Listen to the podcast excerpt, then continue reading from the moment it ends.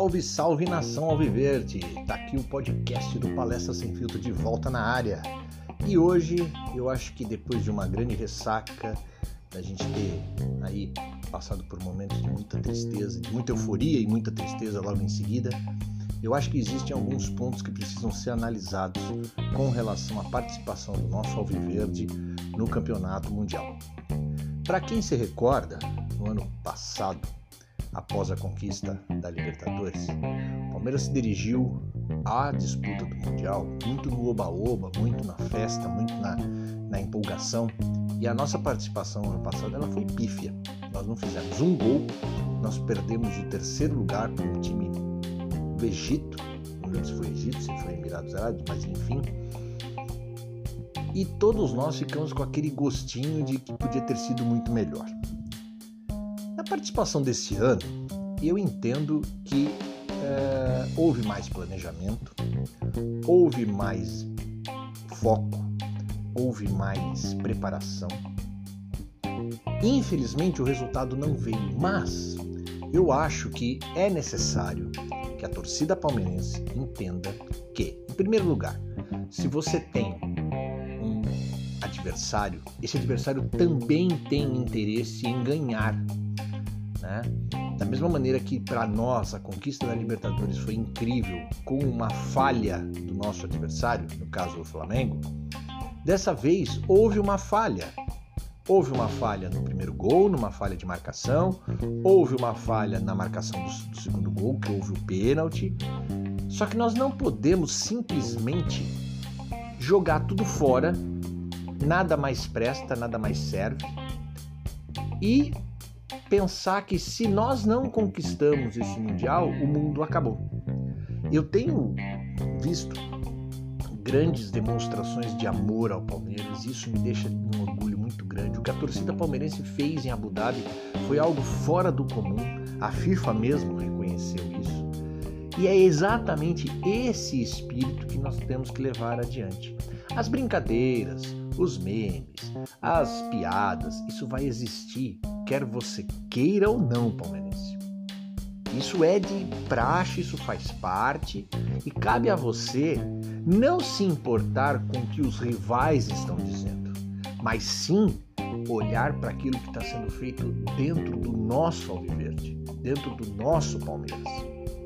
Abel Ferreira, para mim, é o melhor técnico do, do, que o Palmeiras já teve nos últimos 10 anos incontestavelmente.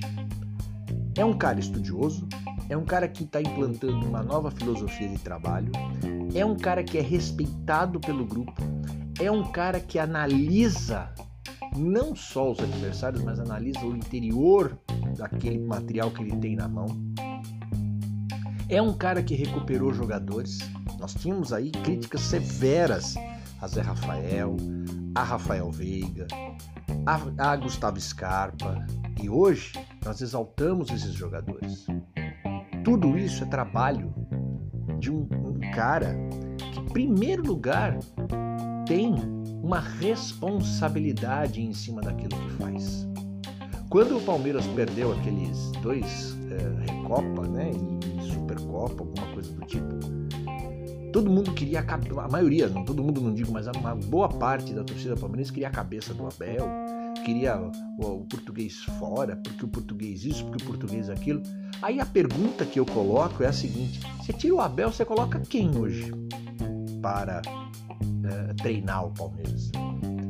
Me digam uma pessoa, um treinador hoje que tenha capacidade, seja brasileiro, português, inglês, alemão, disponível que tenha a capacidade que o Abel tem demonstrado.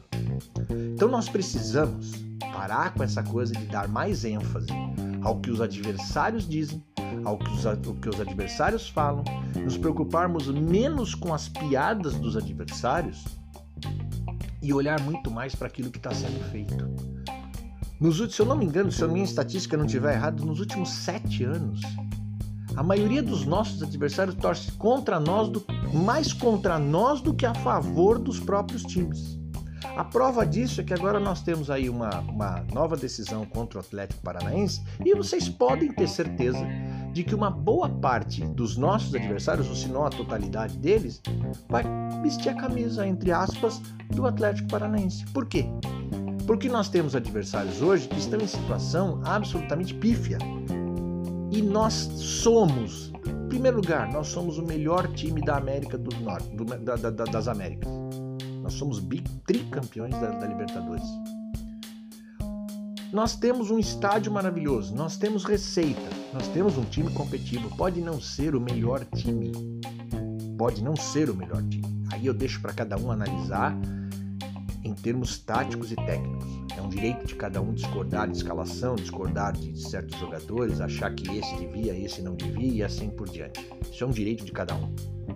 Mas nós temos um time competitivo, nós somos respeitados, nós somos um time ao qual todos querem ganhar. Por que, que as piadas existem? Porque normalmente você só faz piada e você só fica feliz com a derrota daquele que você quer ver derrotado.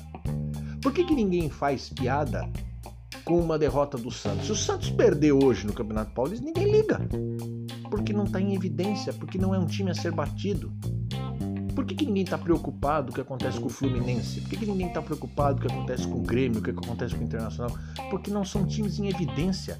Hoje a evidência se chama Sociedade Esportiva Palmeiras. E isso, palmeirense, é necessário se ter muito orgulho, é necessário você ter muita, muita é, é, levantar a cabeça e dizer, bater no peito, eu sou Palmeiras. É muito importante isso hoje. Você pode discordar da Leila, você pode discordar da, da, da maneira de, de gerenciamento, de administração, tudo isso faz parte. Mas jamais, em momento algum, você tem que ter vergonha daquilo que é ser palmeirense.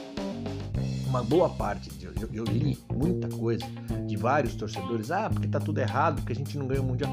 O Mundial, ele só tem importância para quem está disputando. E nós estamos pelo segundo ano consecutivo e, e prevejo uma possibilidade muito grande de, neste ano de 2022, estarmos novamente lá.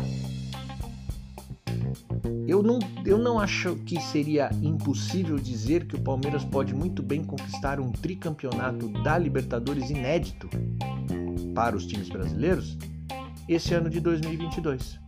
É necessário contratações? Concordo. Concordo que sejam necessárias contratações. Eu acho que é extremamente é, necessário que o elenco seja renovado, que o elenco seja é, é, recuperado.